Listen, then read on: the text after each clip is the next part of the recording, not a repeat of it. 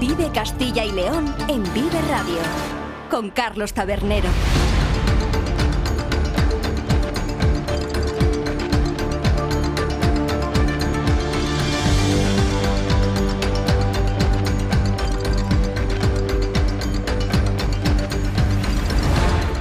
Hola, ¿qué tal? Muy buenas tardes, bienvenidos y bienvenidas a Vive Castilla y León, el programa con el que les acompañamos desde la 1 hasta las 3 de la tarde para informarles de todos esos asuntos de interés que tienen lugar a lo largo y ancho de nuestra comunidad con sus protagonistas, las gentes de Castilla y León. Nos pueden escuchar a través de la FM en los distintos diales provinciales, también en nuestra página web www.viveradio.es, en las plataformas de streaming y podcast y en las redes sociales de Vive Radio. Todo ello con el sonido perfecto del que nos provee cada mañana nuestro técnico Ángel de Jesús. Es miércoles 31 de enero, terminamos este primer mes del año y volveremos a Madrid Fusión en su última jornada para hacer balance de la presencia de nuestra comunidad en este encuentro enogastronómico, que recordemos es el principal de toda España y donde se presentan las principales novedades tanto en materia de producto como también de cocina en el panorama nacional.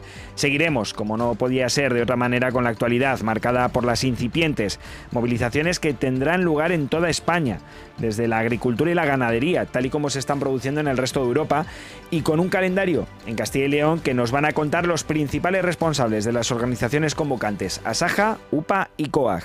También veremos cómo se trabaja desde los centros de investigación de nuestra comunidad, en concreto desde el IRNASA, que el CSIC tiene en Salamanca, para lograr una vacuna con la que tratar la fascioliosis, una enfermedad que afecta a más de 2,3 millones de personas en todo el mundo. Y nos marcharemos hasta el valle del río Arlanza, en la provincia de Burgos, donde se han descubierto nuevos yacimientos que nos permitirán conocer cómo se movían los grupos de humanos de nuestros antepasados hace medio millón de años. Con todo ello, llegaremos hasta las 2 de la tarde, pero ya saben que ahí no acaba todo, porque a partir de las 2 y cuarto sigue este programa en la voz de Iván Álvarez. Vamos con ello, porque aquí comienza un día más, Vive Castilla y León.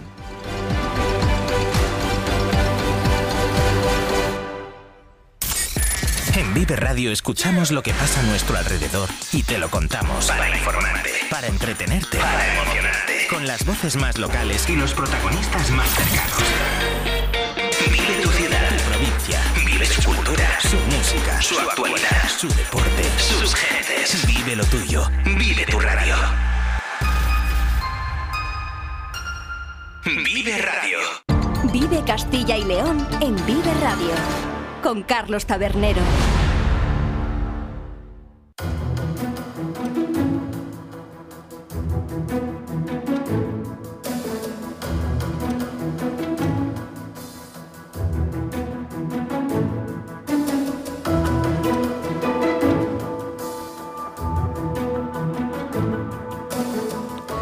Hoy concluye la segunda cita más importante para el turismo y la enogastronomía de Castilla y León de este mes de enero.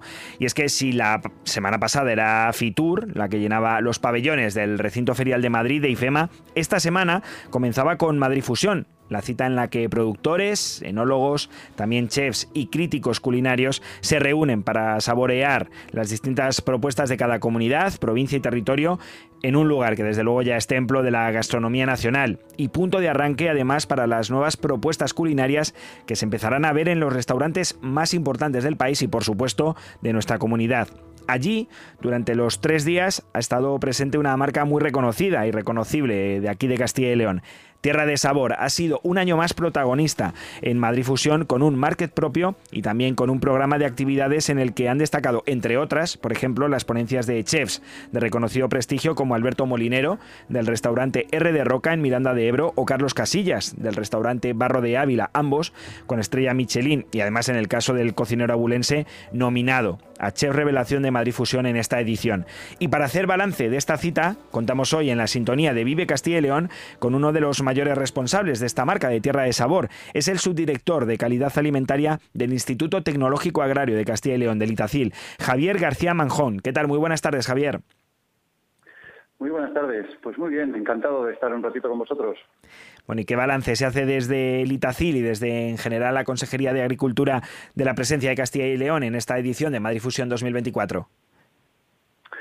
Pues un balance tremendamente positivo, porque es para nosotros una cita ahora mismo ya pues de, las que tenemos dentro del año, junto con Alimentaria Barcelona, con Gourmet en Madrid, en las que la marca tiene que estar presente, desde luego, y, además nos permite llegar dentro de nuestro eje de actuaciones en el que abarca digamos el territorio, los alimentos de calidad por supuesto, pero también la gastronomía, ¿no? Y este es un marco perfecto pues para eso, ¿no? Para, para permitir eh, desplegar los valores que tiene la marca entre los mejores chefs de toda España. Tierra de Sabor ha cumplido 15 años en este 2024. Desde luego es una marca reconocible para todos los profesionales del sector y ayer el consejero anunció una nueva estrategia para relanzar esta marca, este corazón amarillo tan característico de los eh, productos de nuestra comunidad. ¿En qué consistirá esa nueva estrategia? Pues sí, parece mentira, pero, pero ya la marca cuenta con, con 15 años, ¿no? 15 años de respaldo y sobre todo lo que cuenta es con el apoyo de, de cerca de 900 industrias agroalimentarias de Castilla y León y 6.000 productos, ¿no? Eso nos ha permitido recorrer hasta ahora un camino, pues, eh, pues ya, dilatado, ¿no? Ya con, cierta experiencia, ¿no? En, en, los mercados y ahora, pues, como bien dices, eh, comenzar a desgranar una serie de actuaciones que, bueno, que queremos que van a servir para que la marca eh, se impulse aún más y lleguemos a los próximos tres años pues, pues con, con, más fortaleza, no solamente aquí en Castilla y León, sino en el resto de España, ¿no? porque bueno, al final somos una de las despensas, ¿no? o la despensa con más productos de calidad eh, de, todo el país. ¿no?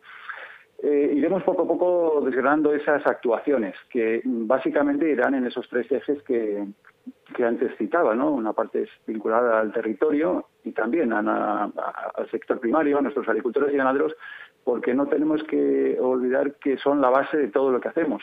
Sin su trabajo diario, sin el trabajo y el esfuerzo diario de estos agricultores y de estos ganaderos de Castilla y León, sería imposible ¿no? que, tuviéramos eh, eh, esa proyección que tiene el corazón amarillo. Hay una parte también que seguiremos apostando pues, por los alimentos de, calidad de Castilla y León, de, también de todas las figuras de calidad alimentaria que, tenemos en la comunidad. Hablamos de 40 figuras, más, más, otras marcas de garantía que en total suman 70. Y por último, eh, la gastronomía, eh, muy vinculada también a nuestros vinos de calidad, en la que, eh, bueno, pues como, en esta cita de, Madrid Fusión, pues por ejemplo ayer tuvimos la oportunidad de hacer una cata en la que estaban pues, los grandes vinos de, la comunidad, algunos de los grandes vinos de Castilla y León con premios Zarcillo y también eh, quesos, quesos eh, premiados también en, en, los últimos años con premios Cincho, bueno, pues para comunicar que también este año eh, haremos esos premios. ¿eh? En el mes de septiembre eh, lanzaremos los premios Cincho de, de, quesos de Castilla y León. Y como decía, poco a poco iremos desgranando esas actuaciones eh, que yo creo que el punto de, partida va a estar en Alimentaria, en Barcelona, donde ya empezaremos a, contar un poco bueno, pues cuál será esa estrategia. Estaremos atentos, desde luego, a ese punto informativo en Alimentaria. Y volviendo a Madrid Fusión, ¿qué ha sido lo que ha destacado? Ha comentado ahora eh, que se han hecho presentaciones de quesos, que también ha sido y ha estado muy presente el vino. ¿Qué es lo que ha destacado de toda la presencia de Castilla y León? ¿Cuáles han sido esos acontecimientos más reseñables para dar a conocer nuestro producto y nuestra cocina? Sí, bueno, pues por un lado hemos destacado eh, eh, algunos de los productos, eh, de los buques insignia, ¿no? por decirlo de alguna manera, de, los alimentos de Castilla y León. El lunes estuvimos trabajando con, con, las figuras de calidad de nuestros quesos, quesos de oveja, como el queso castellano, como el queso zamorano, también el queso de Valdeón. bueno, pues con, con, una cortadora, con Beatriz, que estuvo degustando, dando a degustar esos, esos magníficos productos eh, a todos los, asistentes que acudían a nuestro stand en, Madrid Fusión. También eso es una puesta en valor, volvemos otra vez al sector primario, ¿no? de, la excelente calidad de la leche de oveja de Castilla y León, ¿no? primer productor nacional, y del, y del trabajo también de esos ganaderos, como comentaba al principio. Eh, no nos podemos olvidar de la cecina, la cecina de León, IGP, y también del jamón de hijuelo, ¿no? que también son productos en los que hemos apostado por ellos en esta ocasión pues para, para mostrar sus cualidades, su sabor dentro de, nuestro stand. Y luego eh, referencia ¿no? a las ponencias de Alberto Molinero, del restaurante Red de Roca, de Miranda de Ebro, tuvimos la oportunidad de, escucharle ayer. La verdad que hizo una ponencia fantástica en el escenario polivalente. Y, hoy, ahora dentro de muy poquito, precisamente en el auditorio principal, tendremos a Carlos Casillas de Restaurante Barro. Yo creo que es una ocasión magnífica para, para, bueno, para poner en valor también la gastronomía de Castilla y León. Eh, nosotros, evidentemente, desde Tierra de Sabor lo que queremos es que haya cantera, eh, eh, que, haya, que haya materia prima para que estos grandes chefs trabajen. Y yo creo que el camino que está recorriendo más Castilla y León en la gastronomía está siendo cada vez más destacado. Recientemente ya hemos visto ¿no? que tenemos 20 restaurantes con estrella Michelin ya en, la comunidad. Y yo creo que eso es un, dato que es para que estemos todos satisfechos y más aún cuando además pues, estos cocineros pueden trabajar con productos locales, con productos de, proximidad y con productos sobre todo de calidad eh, eh, como son los productos de tierra de sabor un lugar, Madrid Fusión, desde luego, donde destacan las eh, propuestas culinarias de los chefs de eh, Castilla y León, como decía ahora mismo eh, Javier García Manjón, que recordemos que es el subdirector de calidad alimentaria del Instituto Tecnológico Agrario de Castilla y León, pero donde también ha habido una presencia destacada de la bodega de nuestra comunidad. ¿Es, Javier, esta una seña distintiva con respecto a otras propuestas gastronómicas de otras comunidades? Me refiero, ¿es quizá por lo que se diferencia Castilla y León, por maridar su cocina con el vino? Claro, eh, yo creo que eh, bueno, pues eh, es indudable, ¿no? El respaldo que tenemos, ¿no? De, nuestros bodegueros con 16 denominaciones de origen, con una indicación geográfica que, ampara pues, una cantidad inmensa de vinos de calidad, ¿no? Y además con una propuesta mm, diferente, diferente por los territorios, diferente por, el tipo de uva, ¿no? Por, las características, ¿no? De, después de, cada producción, ¿no? Eso nos ha hecho precisamente eh, estar ya a la cabeza, no solamente en, este número de, figuras de calidad vínicas, sino en, comercialización de vino de calidad en España, ¿no? Como nos, como nos dieron los datos de, Nielsen en la, pasada, la pasada cita, ¿no? Y creemos que es el espacio adecuado, ¿no? Porque en la hostelería, en la gastronomía de, de la restauración de calidad, es donde mayor expresión tienen estos, estos vinos, ¿no? Nosotros por eso hemos intentado también eh, destacar este producto, este magnífico producto que, es identificativo, por supuesto, de nuestra región, ¿no? como es el vino de calidad. Y al hacer, por ejemplo, una cata en la que mm, combinábamos eh, esa armonía ¿no? entre los mejores quesos y los mejores vinos, pues creemos que es también una forma de, expresar ¿no? esa característica que tiene nuestra tierra, ¿no? que yo creo que cualquiera de las provincias tiene unos productos magníficos y además al mismo tiempo podemos acompañarlo también con, un vino de calidad excelente. ¿no? Y eso seguro que lo han podido disfrutar y lo seguirán pudiendo disfrutar durante las pocas horas que quedan de este Madrid Fusión, todos aquellos que se hayan acercado al recinto ferial de Madrid para disfrutar de los diferentes stands con los que han contado las eh, provincias y la Junta de Castilla y León con esa marca Tierra de Sabor en este encuentro gastronómico y donde también tiene importancia el vino que nos ha resumido y que cuyo balance nos ha hecho el eh, responsable de calidad alimentaria del Instituto Tecnológico Agrario de Castilla y León, Javier García Manjón. Muchas gracias por haber compartido estos minutos con nosotros aquí en la sintonía de Vive Castilla y León. Gracias a vosotros. Un abrazo a todos. Vive Castilla y León en Vive Radio con Carlos Tabernero. En Vive Radio Tienes una cita con Robin Cootsy de lunes a viernes.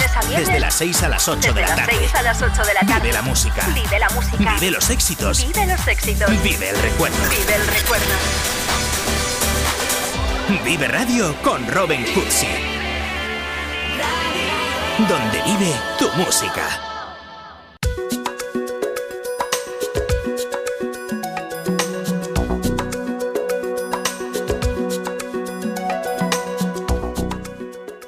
Ayer les hablábamos de esas movilizaciones que comienzan a ser incipientes en nuestra comunidad. De hecho, ya ayer salieron los tractores en Zamora y estas movilizaciones replican las que se están produciendo en buena parte de Europa, con especial atención en Francia para pedir medidas a las instituciones europeas y nacionales que reviertan o al menos que combatan esa subida de precios que ha tenido el sector agrario durante los dos últimos años por las consecuencias de la guerra de Ucrania. Y también, por otro lado, una mayor flexibilización de las medidas medioambientales de la nueva PAC. Pues bien, poco después, a primera hora de la tarde de ayer, las organizaciones agrarias Asaja, COAG y UPA, anunciaron un plan nacional de movilizaciones en España para las próximas semanas en el que tendrían un especial papel las comunidades autónomas. Así que nos hemos puesto en contacto con los representantes de estas tres organizaciones profesionales agrarias en nuestra comunidad para conocer ese calendario en nuestra tierra. Y vamos a hablar en primer lugar con el eh, coordinador, con el secretario general de la Unión de Pequeños Agricultores y Ganaderos en nuestra comunidad, de UPA, Aurelio González. ¿Qué tal? Muy buenas tardes. Hola, buenas tardes. No sé si se tienen previstas ya esas primeras fechas para las movilizaciones. Pues sí, la verdad es que, bueno, lo primero que tengo que decir es que mm, eh, esto son continuación de las movilizaciones extractoradas que veníamos haciendo en el 2022, donde pedíamos una flexibilización eh, de la PAC y un respeto por el mundo rural, por nuestros por los problemas que teníamos, ¿no?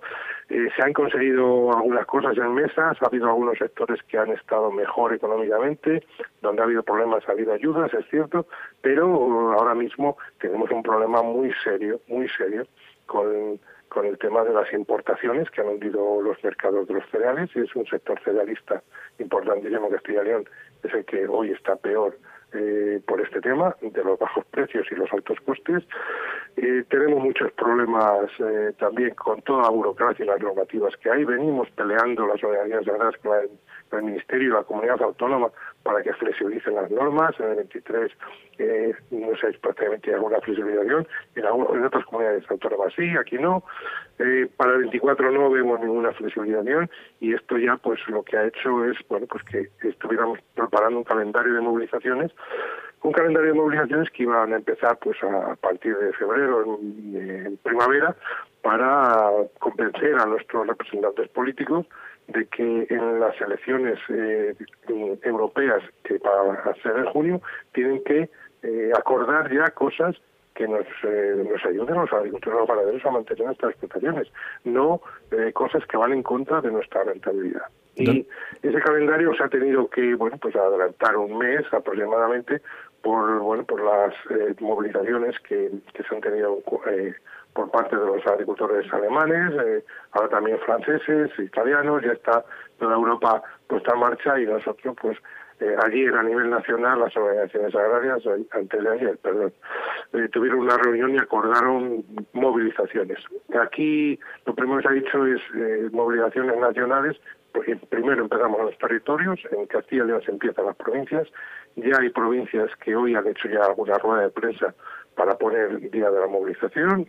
Palencia que ya ha puesto el día 14. Zamora se va a movilizar el día el día 9, las organizaciones agrarias.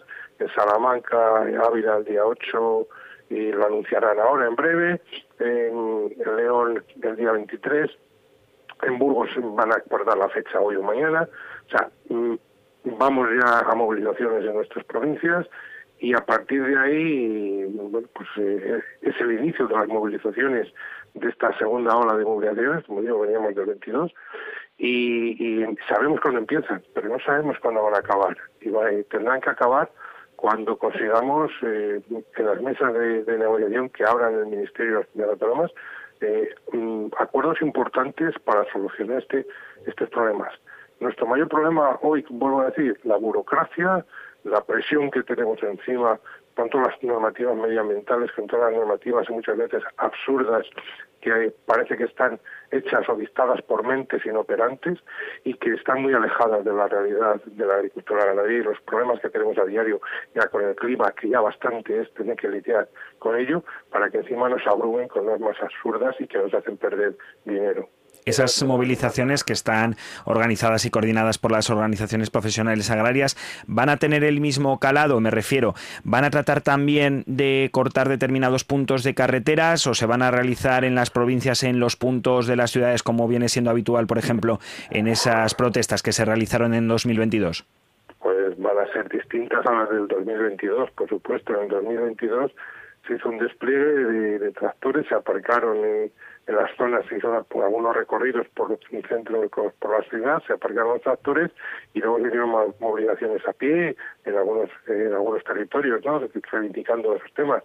Ahora, ahora lo que está planteado es eh, lo que se acuerde en cada provincia, ¿eh? se va a hacer en cada provincia como digan los responsables de, las organizaciones que lleguen a ese acuerdo.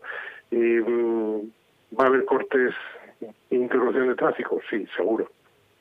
Y en ese sentido, eh, no sé si esperan precisamente que con esa presión puedan lograr los objetivos que se proponen, porque las peticiones son a la Unión Europea por un lado, al Gobierno de España por otro. ¿También se van a realizar peticiones concretas a la Junta de Castilla y León?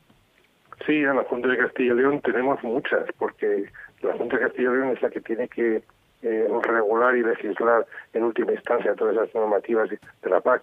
Voy a poner un ejemplo. El año pasado, la PAC del 23, los agricultores aragoneses no tuvieron problemas para poder echar estiércol y purines en las tierras de barbecho, porque regularon en Aragón de una manera y en Castilla y León no se quiso hacer por parte de la Junta esa regulación y aquí tuvimos problemas para poder echar abonos los meses de abril, mayo y junio.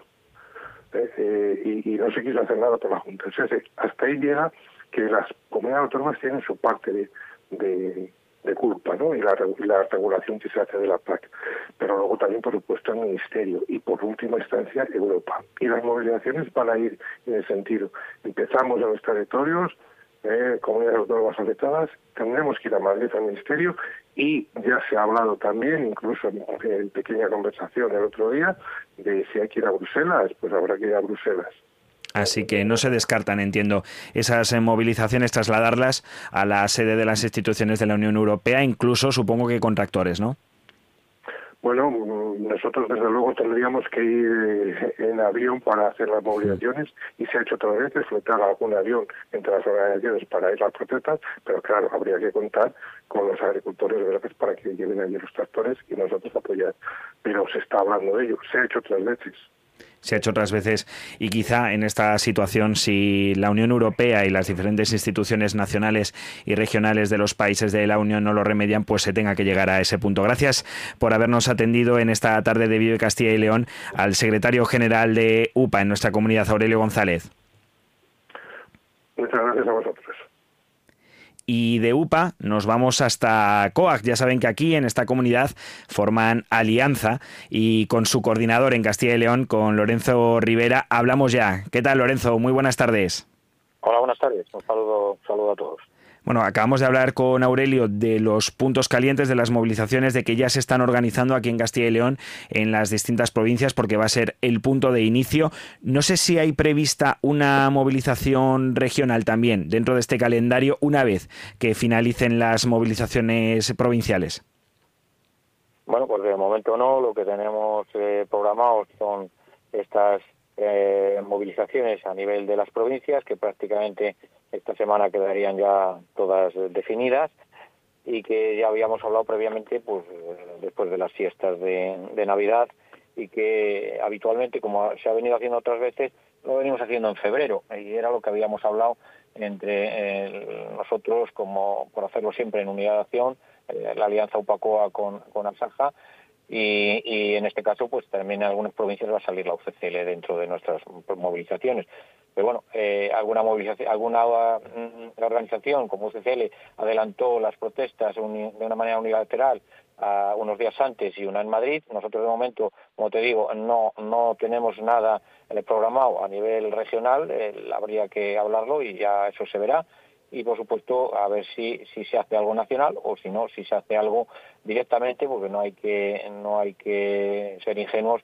Estamos a tres meses de unas elecciones europeas y es ahora cuando hay que apretar eh, para conseguir esos cambios en la, toda la normativa y la cantidad de burocracia, sobre todo que viene desde Bruselas a todos los países miembros. Lo estamos viendo que han protestado por ello los franceses, protestaron los alemanes, pero mm, vemos cómo eh, los gobiernos no pueden cambiar esta normativa de la noche a la mañana, pues es el, el Parlamento Europeo quien tiene que cambiar esto.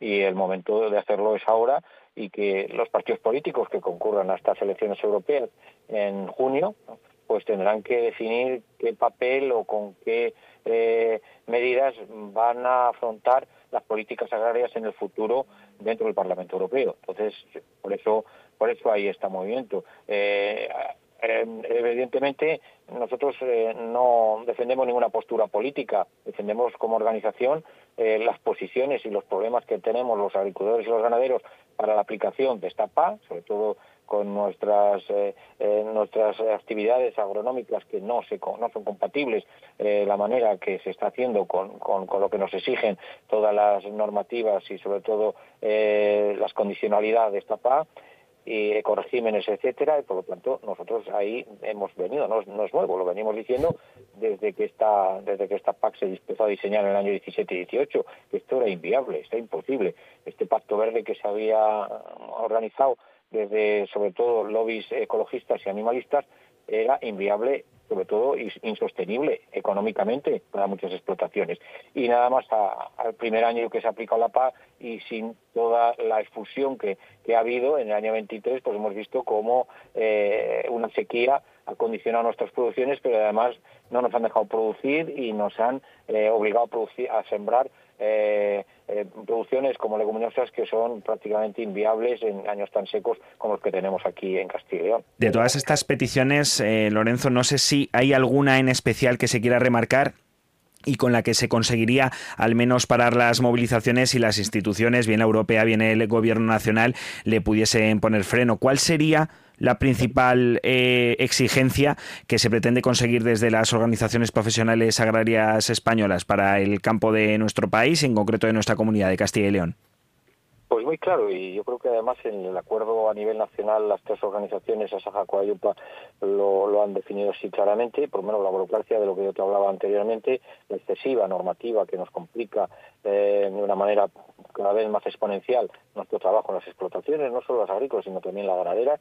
Eh, evidentemente, esas normas nuevas de bienestar animal que quieren eliminar todas las jaulas no pueden ser eh, aprobarse, que está pendiente de pasarse al Parlamento por la Comisión para ser aprobadas, eso hay que pararlo y eso se puede conseguir. Y desde luego el compromiso, el compromiso dentro de los parlamentarios europeos que se pueden reunir y se puede convocar una reunión extraordinaria del Consejo de Ministros para decidir paralizar toda esta locura dar un, cambio de 180 grados y si no lo quieren hacer los parlamentarios, que le quedan tres meses, porque el compromiso de parar todo y de llegar a un acuerdo o acuerdos para cambiar todo esto una vez constituido el nuevo Parlamento eh, cuando pasen las elecciones del primeros de junio. Esto, mm, por lo menos, eh, ese compromiso lo tienen que adquirir todos los partidos políticos que quieran concurrir a estas elecciones europeas. Y no lo tienen que demostrar no solo los españoles, sino también a los franceses, a los belgas, a los 27, porque el malestar es general. Pero no, es de ahora, ¿eh? El malestar viene, como decía antes, ya del año pasado, incluso desde el inicio del diseño de esta PAC. Una PAC que, como bien se ha dicho, ¿eh? eh, un PAC verde pero con números rojos. Y los números rojos los tenemos ahora mismo en las explotaciones porque son inviables ante un mercado, mm, sobre todo, desregulado y sobre todo también ese compromiso tiene que hacerse desde el Parlamento Europeo, desde la Comisión, en que no haya más acuerdos comerciales, que no se firme Mercosur, no puede seguir entrando estas importaciones masivas de cereales, de soja, de maíz, a, hundir los precios de nuestros mercados, y con una cosecha ridícula que hemos tenido este año en España, es inviable, no se cubren costes de producción y lo que no podemos es pedir créditos y créditos un año tras otro con el clima que tenemos. Por lo tanto, esa regulación del mercado acabar con todos los acuerdos que hay, y no firmar ninguno más, y por lo tanto eso es fundamental para que eh, paralice, como bien decías tú, las protestas de los agricultores. Ese es el punto eh, de inflexión al que podemos llegar. Por lo tanto, eh, si no tenemos precios justos, si además nos complican la asistencia de una manera atroz en nuestras explotaciones, tanto agrícolas como ganaderas, difícilmente podemos salir y ser competitivos con el mercado exterior que como estamos viendo se está perdiendo cada vez eh, más influencia en el mercado chino en carne y en otros mercados porque otros países eh, de, fuera de Europa están copando esos mercados. Llamamiento claro desde luego a las instituciones europeas y más en este año electoral con esas eh, con esos comicios que se van a producir dentro de los 27 países de la Unión entre el 6 y el 9 de junio. Muchas gracias por habernos explicado estas peticiones en Vive Castilla y León al coordinador de COAG en Castilla y León Lorenzo Rivera. Gracias a vosotros, un saludo. Y de estas eh, dos organizaciones profesionales agrarias pasamos a la tercera que ha configurado este bloque para realizar eh, estas peticiones, pero que además es la que mayor representatividad tiene aquí en nuestra comunidad, Asaja, y con su presidente Donaciano Dujo hablamos. Eh, Donaciano, ¿qué tal? Muy buenas tardes. Muy buenas tardes. Bueno, hemos hablado ahora mismo de algunos de los objetivos del principal, que es conseguir ya no solo esa flexibilización urgente de, la PAC, sino también que se establezcan aranceles o que por lo menos tengan las mismas eh, condiciones aquellos productos que vengan de fuera que los que tienen los agricultores y ganaderos eh, de España, de Castilla y León y de en concreto de toda Europa. Pero supongo que además de estas dos habrá otras peticiones que quizá aunque no tan urgentes también estén en marcha, como por ejemplo ese paquete, ese plan de choque para intentar, eh, pues bueno, que los precios que han crecido tanto desde la guerra de Ucrania eh, se reduzcan. Vamos a ver, las manifestaciones eh, europeas y por lo tanto España y Castilla y León tienen tres ejes principales por los cuales los agricultores y ganaderos estamos en las calles, estamos en las carreteras. El primero, la dignificación del sector agrícola y ganadera. Estamos hartos de la humillación que en muchos casos llevamos por parte de gobiernos, por parte de lobbies, por parte de grupos ecologistas, por parte de medidas políticas totalmente eh, destructivas para lo que es el sector agrícola y ganadero, los agricultores y ganaderos. Dos, por la baja rentabilidad que nuestras explotaciones tienen, en muchos casos trabajando a pérdidas, sector ganadero, sector agrícola, con unos precios ridículos en aquello que vendemos, con unos costes elevadísimos y en definitiva, pues con una falta de rentabilidad. Y tres, por la excesiva burocracia en cuanto a papeles y en cuanto a normas. Es lamentable y vergonzoso que en Castilla y León tengamos que estar más pendientes de las normas impuestas por Bruselas o por el resto de administraciones que por nuestro trabajo o por la climatología. El agricultor tiene muy claro que tenemos el terreno que tenemos, que podemos sembrar ciertos cultivos, que además tenemos una climatología que llueve o escampa o hace sol o hiela, que por lo tanto nos tenemos que adaptar al terreno y a la climatología. Pero es absurdo que por un lado, por ejemplo, no podamos sembrar eh, de maíz aquellos terrenos que han estado cuando a lo mejor es el único cultivo que se puede hacer. O por otro lado nos obliguen a dejar un barbecho en zonas que no se deja barbecho, pero a la vez no nos permitan dejar barbecho en terrenos malos cuando es la práctica normal. Estamos hartos de que tengamos que sembrar para no recoger o unos condicionantes en los ecoregímenes tan absurdos que no nos permitan pues tener unas buenas producciones, unas buenas cosechas a la vez los papeles. Es que nos comen los papeles, es que estamos más tiempo muchas veces haciendo papeles en el sector ganadero, en el sector agrícola, que lo que es en nuestra propia actividad. Los precios, lo he comentado en el segundo bloque, están arruinando hoy al sector por las importaciones masivas de cereales de terceros países, principalmente de Ucrania. La guerra la estamos pagando nosotros, nos están arruinando. Estamos poniendo alfombra roja a todas las importaciones de Ucrania, sea cereales, sea girasol, sean otros productos, y están arruinando los mercados, los puertos están llenos. Pero a la vez no baja el pienso para nuestros ganaderos. Los acuerdos comerciales con terceros países pues provocan que estén trayendo a la Unión Europea productos que aquí no se los deja o no se nos permite producir pero sin embargo sí en otros países, con unos costes mucho menores. Eso hace que nosotros no seamos competitivos. Pues claro, nosotros tenemos aquí unos costes elevadísimos que o vendemos por encima de esos costes o nos arruinamos. Sin embargo, lo que viene de fuera viene mucho más barato. Por eso, el campo europeo, el campo español, el campo de Castilla y León está harto de estas políticas, está harto de dónde nos quiere llevar, está harto de que el Ministerio proteja más al lobo que nuestros ganaderos, que lo medioambiental esté de moda y sea lo que prevalece y sin embargo no se tenga en cuenta todo lo que el campo ha hecho, todo lo que los agricultores hemos hecho y ha llegado momentos de hartazgo que no son nuevos, que en el 2019-2020 estábamos en la calle parecido, que lo suspendimos para trabajar, para alimentar a la sociedad, pero que ahora, después de años malos de cosecha, el campo se ha, se ha hartado. Lo dije el día del balance de Asaja primeros de, de enero, que íbamos a tener un invierno y una primavera caliente, y así es y por eso se producen estas eh, movilizaciones que ya saben van a comenzar aquí en Castilla y León en las diferentes provincias con esa unidad de acción entre Asaja, COAG y UPA. Pero no sé, presidente de Asaja, Donaciano Dujo, ¿qué le parece estas movilizaciones que se están produciendo de manera espontánea? Por ejemplo, ayer en Zamora y hoy en León, ¿las respaldan desde las organizaciones profesionales agrarias? Vamos a ver, los agricultores son muy libres de manifestarse tantas veces quieran y con quien quieran. Punto y se acabó. Las convocatorias hechas en unidad de acción por Asaja, por el resto de organizaciones, tienen fecha, día, momento, lugar y unos responsables. De los actos que bajo las plataformas se están haciendo, son libres los agricultores de asistir a dichos actos, pero desde luego los responsables serán aquellos que convocan esas acciones. Eh, una manifestación es un hecho muy serio que hay que hacerlas con todas las garantías y toda la legalidad y existe una responsabilidad de los actos que en esas se desarrollan. Nosotros, Asaja y el resto de organizaciones, somos responsables e invitamos a todos nuestros socios agricultores a participar allí donde convoquemos nosotros.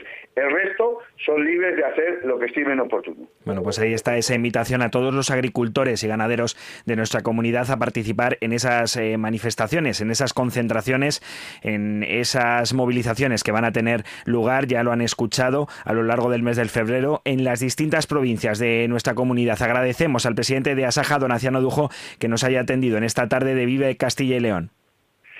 Pues un saludo a ti, un saludo a todos los oyentes y desde luego especialmente a todos los agricultores a participar masivamente, les animo, en las convocatorias hechas por las organizaciones agrarias. Vive Castilla y León en Vive Radio, con Carlos Tabernero.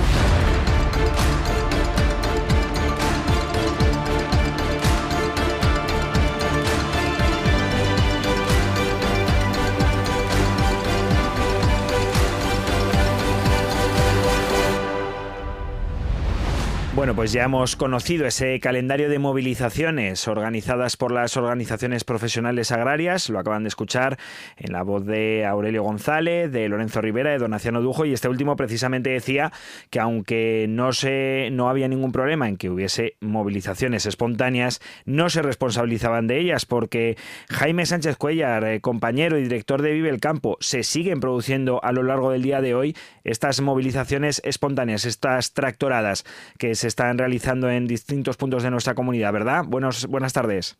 Buenas tardes, eh, Carlos. Efectivamente, se están produciendo estas tractoradas, principalmente en la provincia de León, aunque también, luego lo comentamos, eh, hay concentración de tractores en Vecilla de Valderaduey, al norte de la provincia de Valladolid.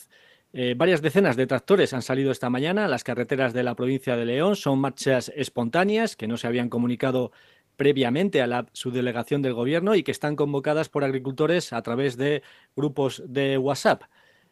Los principales problemas se están dando en la Nacional 120 entre León y Astorga. En la protesta participan unos 230 tractores, según la subdelegación de gobierno, y los problemas de tráfico se están registrando principalmente en Astorga, Palanquinos, La Bañeza, Villamañán y Villadangos. Se han originado retenciones de tráfico durante toda la mañana, con situaciones también complicadas en carreteras locales próximas en Valencia de Don Juan y Mansilla de las Mulas. Ahora mismo, según informa la DGT, hay retenciones y congestión de tráfico en la Nacional 120 entre Hospital de Órbigo y Villadangos del Páramo en ambos sentidos.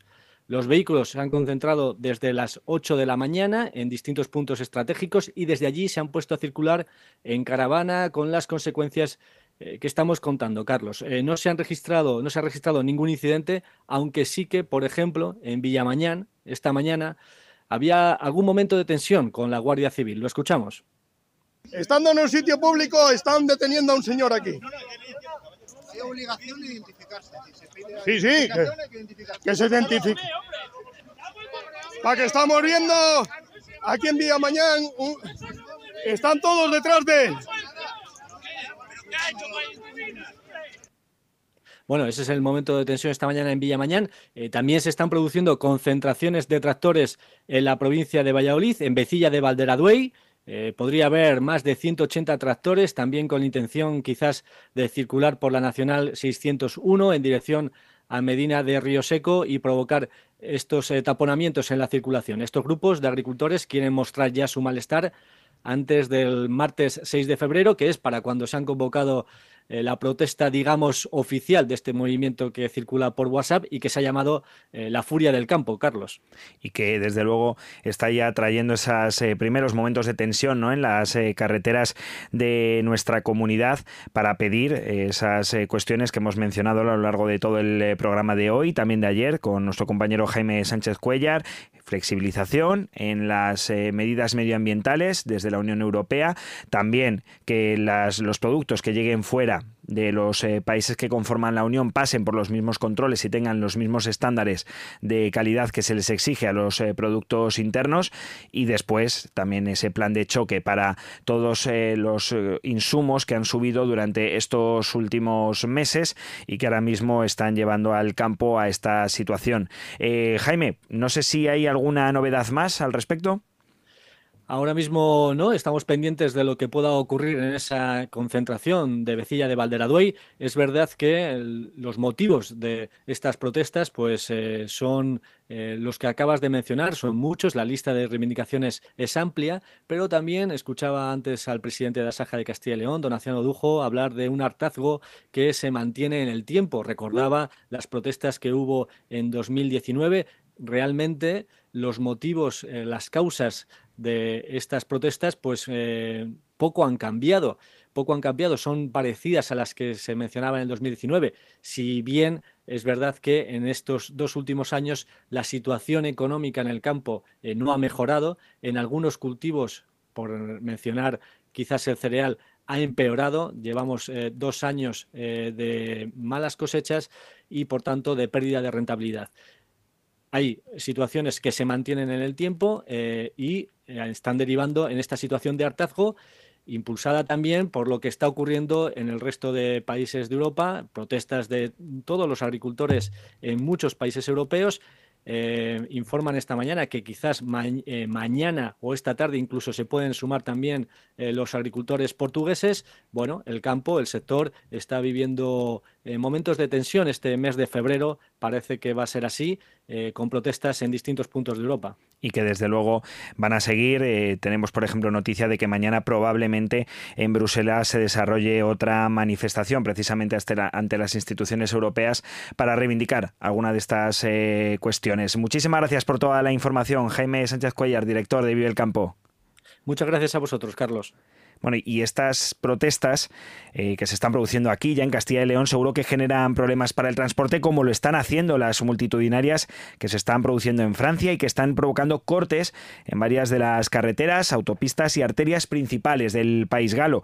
Un bloqueo que está ya generando pérdidas económicas a un millar de empresas del transporte de Castilla y León, de las casi 15.000 con las que cuenta la comunidad, como informan hoy en las páginas de Castilla y León de los periódicos del grupo Promecal. De hecho, y en esa información firmada por nuestra compañera Patricia Velasco se señala que uno de los camiones de transportes cobreros con sede en la localidad zamorana de Castro Gonzalo ya sufrió el pasado jueves un altercado al ser vaciado en un parking con toda la carga que transportaba. Vino blanco procedente de Castilla-La Mancha y que iba a destino a Alemania en su paso por el eh, país galo. Problemas que esperemos que frenen y que las legítimas aspiraciones de los agricultores y ganaderos de toda Europa pues no entorpezcan el normal transcurso del transporte. Quedan 16 minutos para para las 2 de la tarde y nosotros seguimos con más temas de actualidad de Castilla y León. El sector primario en Castilla y León es el protagonista cada mañana en Vive Radio. Desde las 7 y 10 de la mañana, de lunes a viernes. Jaime Sánchez Cuellar te ofrece toda la actualidad informativa relacionada con la agricultura y la ganadería. Y la ganadería. Para estar al día. Para estar al día. Vive el campo. De lunes a viernes cada mañana. Vive el campo. Aquí en Vive Radio. Vive Castilla y León en Vive Radio, donde vive la información.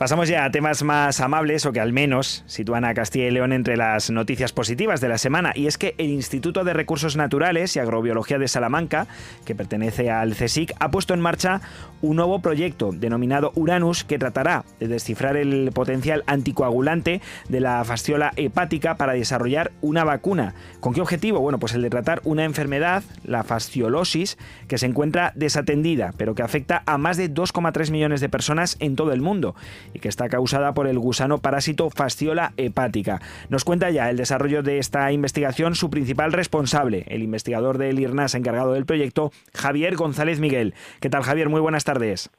Hola, ¿qué tal? Bueno, ¿en qué, estás?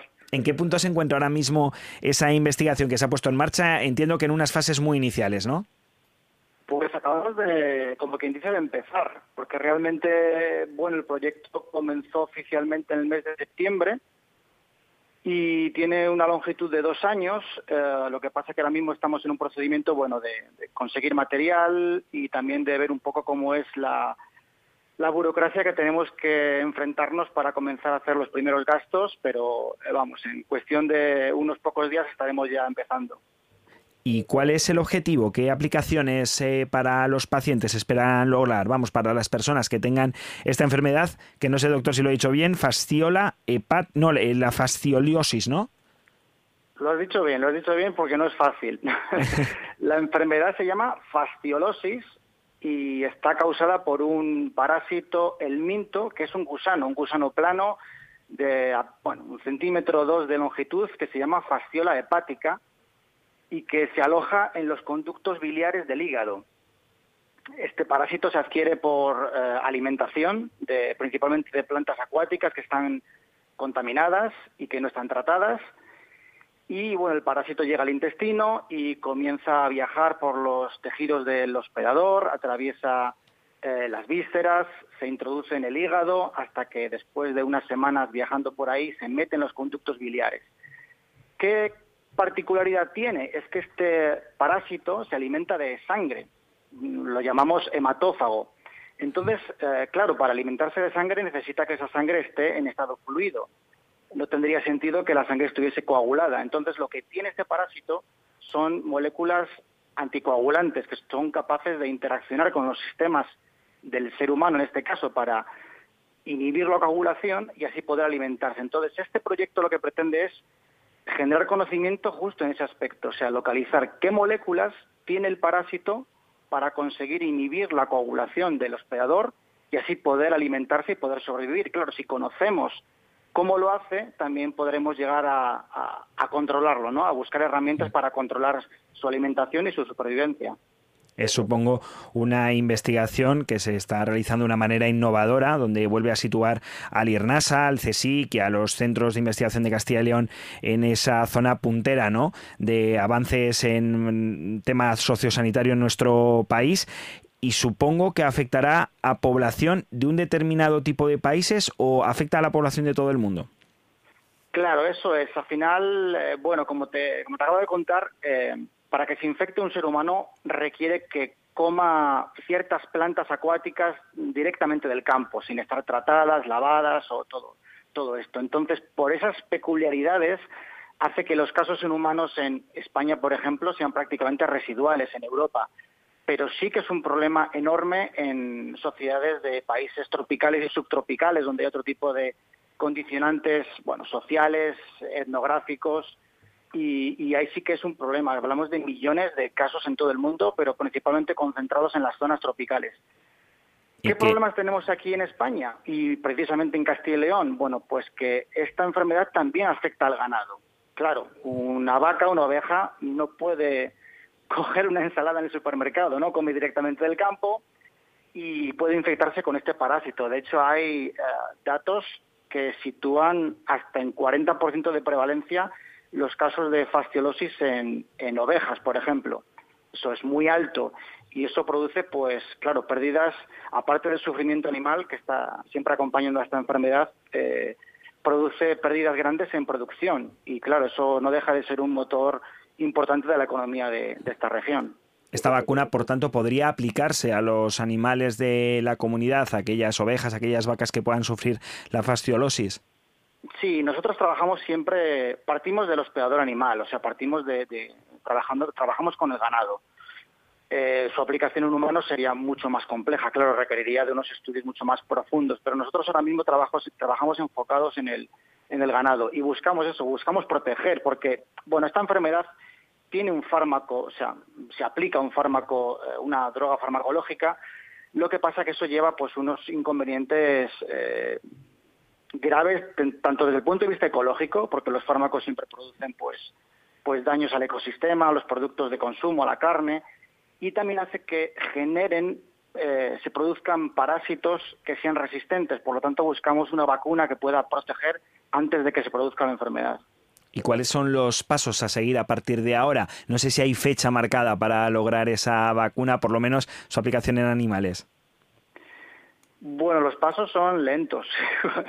en el campo en el que nos dedicamos son lentos. Trabajamos en un campo que es la parasitología, donde desafortunadamente no hay toda la ciencia que nos gustaría. Eh, todavía queda mucho por hacer y mucho por conocer. Estamos todavía en una fase muy de descubrimiento, pero sí que tenemos planeado hacer eh, por lo menos ensayos vacunales. Ahora mismo tenemos uno en marcha por otro proyecto. Trabajamos en colaboración con veterinarios de la Universidad de Córdoba y tenemos una vacuna ahora que se está ensayando, todavía no conocemos los resultados y más o menos pues una vez cada dos, tres años cuando tenemos unos datos lo suficientemente robustos, ensayamos una vacuna con ganado ovino, con nuestros colegas de Córdoba. Entonces, bueno, los pasos ahora son descubrimiento y cuando tengamos aquellos candidatos que pensemos que son buenos, pues ensayaremos una vacuna en, bueno, en, en el futuro próximo y que ya escuchan que aunque el futuro de esta vacuna para los seres humanos es quizá un horizonte más lejano para los animales, que al final no dejan de ser una de las fuentes principales de riqueza de nuestra comunidad aquí en Castilla y León, pues será quizá más cercano. Muchas gracias por habernos explicado esta investigación a su responsable, al investigador del IRNASA, Javier González Miguel. Nada, a vosotros. Muchas gracias por contactar.